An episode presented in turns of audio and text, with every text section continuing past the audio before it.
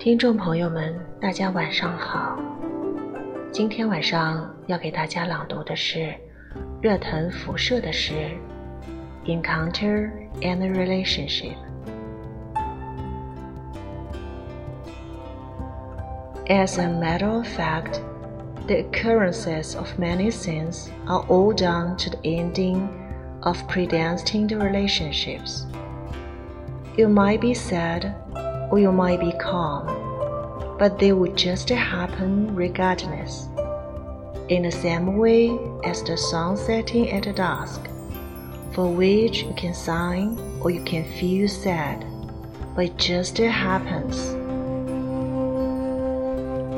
As a matter of fact, the occurrences of many things are all down to the starting of the predestined relationships.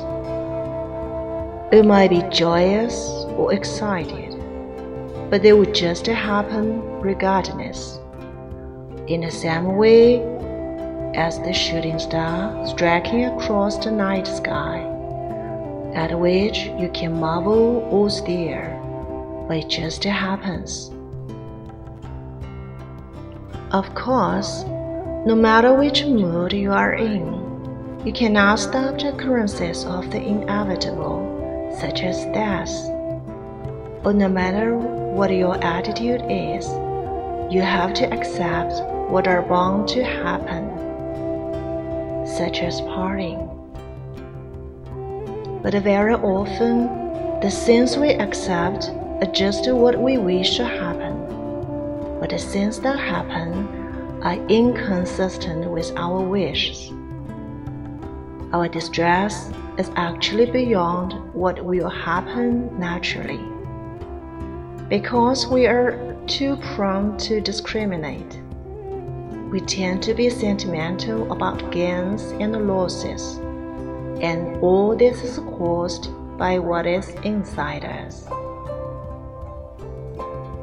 When the predestined relationship ends, it is the most beautiful ending when the predestined relationship arrives, it is the most beautiful start. What we need to do is to protect the predestined relationship of the predestined encounter and cherish the predestined encounter when we are in a predestined relationship. Under the arrangement of fate, it is not common for two people to encounter each other, but they are very likely to part after encounter. For encounters require too many courses, while parting only needs some afflictions.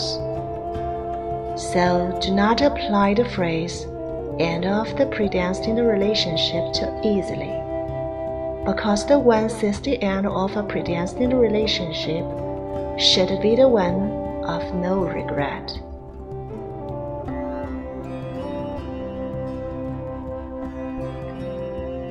其实很多事情只是缘分尽了，你可以伤心，也可以坦然，但它只是会发生，如同夕阳下的落日，你可以感叹，也可以悲伤。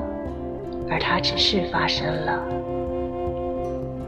其实很多事情只是缘分到了，你可以欢喜，也可以期待，但它只是会发生。如同夜空下的流星，你可以惊叹，也可以观望，而它只是发生了。当然，不论你是何情绪。我们改变不了必然发生的事情，如同死亡；或者，无论你心态如何，我们也要接纳必然会发生的事情，如同离别。但是，我们接纳的，往往只是我们希望发生的，而发生的，却不仅仅是我们希望的。我们的痛苦其实超越了自然会发生的一切，因为我们太喜欢分别，所以我们太容易得失，而这所有的一切都是因为我们的内在而造成的。缘尽了，是最美的结束；或者缘到了，是最美的开始。而我们需要做的，就是缘在时守护分，分在时珍惜缘。缘不易相遇，但易相离，因为遇到需要太多因缘，而相离只需一些烦恼。所以不要轻言缘尽，因为看到了缘尽的人。必然是没有遗憾的人。